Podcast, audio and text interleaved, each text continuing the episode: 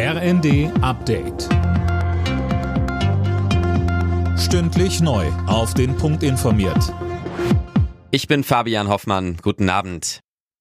Weitere Unterkünfte für Geflüchtete, ein Dashboard zur aktuellen Migrationslage, mehr Rückführungen, mehr Integration. Unter anderem diese Maßnahmen hat Bundesinnenministerin Nancy Faeser nach einem Flüchtlingsgipfel in Berlin zusammen mit Vertretern der Länder und Kommunen angekündigt.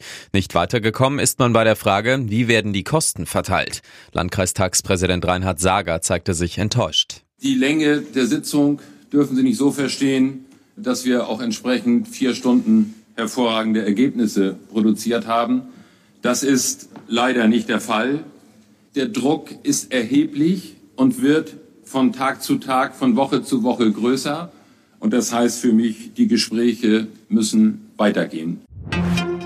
Hamburg und Hessen müssen beim Einsatz einer neuen automatischen Datenverarbeitung für die Polizei nachbessern. Das hat das Bundesverfassungsgericht entschieden. Sönke Röhling, da hatten Journalisten und eine Strafverteidigerin geklagt. Ja, und zwar, weil das Programm jede Menge Daten durchforstet. Dadurch können auch Persönlichkeitsprofile erstellt werden. Und die Kläger befürchten, dass auch sie damit ins Visier der Ermittler geraten könnten. Das sehen auch die Karlsruher Richter so. Sie fordern deshalb, dass der Einsatz der Software stärker begrenzt wird. Das ist nicht nur für die Polizei in Hamburg und Hessen interessant. NRW setzt die Software auch ein, Bayern plant es. Da muss jetzt auf jeden Fall nachgebessert werden.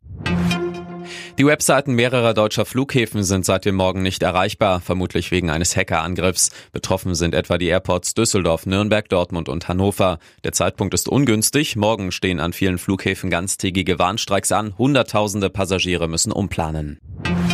In Berlin dreht sich von heute an wieder alles um den Film. Die 73. Berlinale startet. Rund 400 Filme werden in den Berliner Kinos bis Ende nächster Woche zu sehen sein. Jana Klonikowski. Ja, und dieses Jahr können die Kinoseele, anders als noch letztes Jahr, wieder bis auf den letzten Platz besetzt werden. Es gibt keinerlei Corona-Beschränkungen mehr.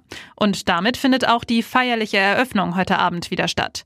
Vieles dreht sich bei der Berlinale in diesem Jahr um die Proteste im Iran und den Krieg in der Ukraine. So feiert etwa eine Doku über den ukrainischen Präsidenten Zelensky, die auch während des Krieges gedreht wurde, Weltpremiere. Alle Nachrichten auf rnd.de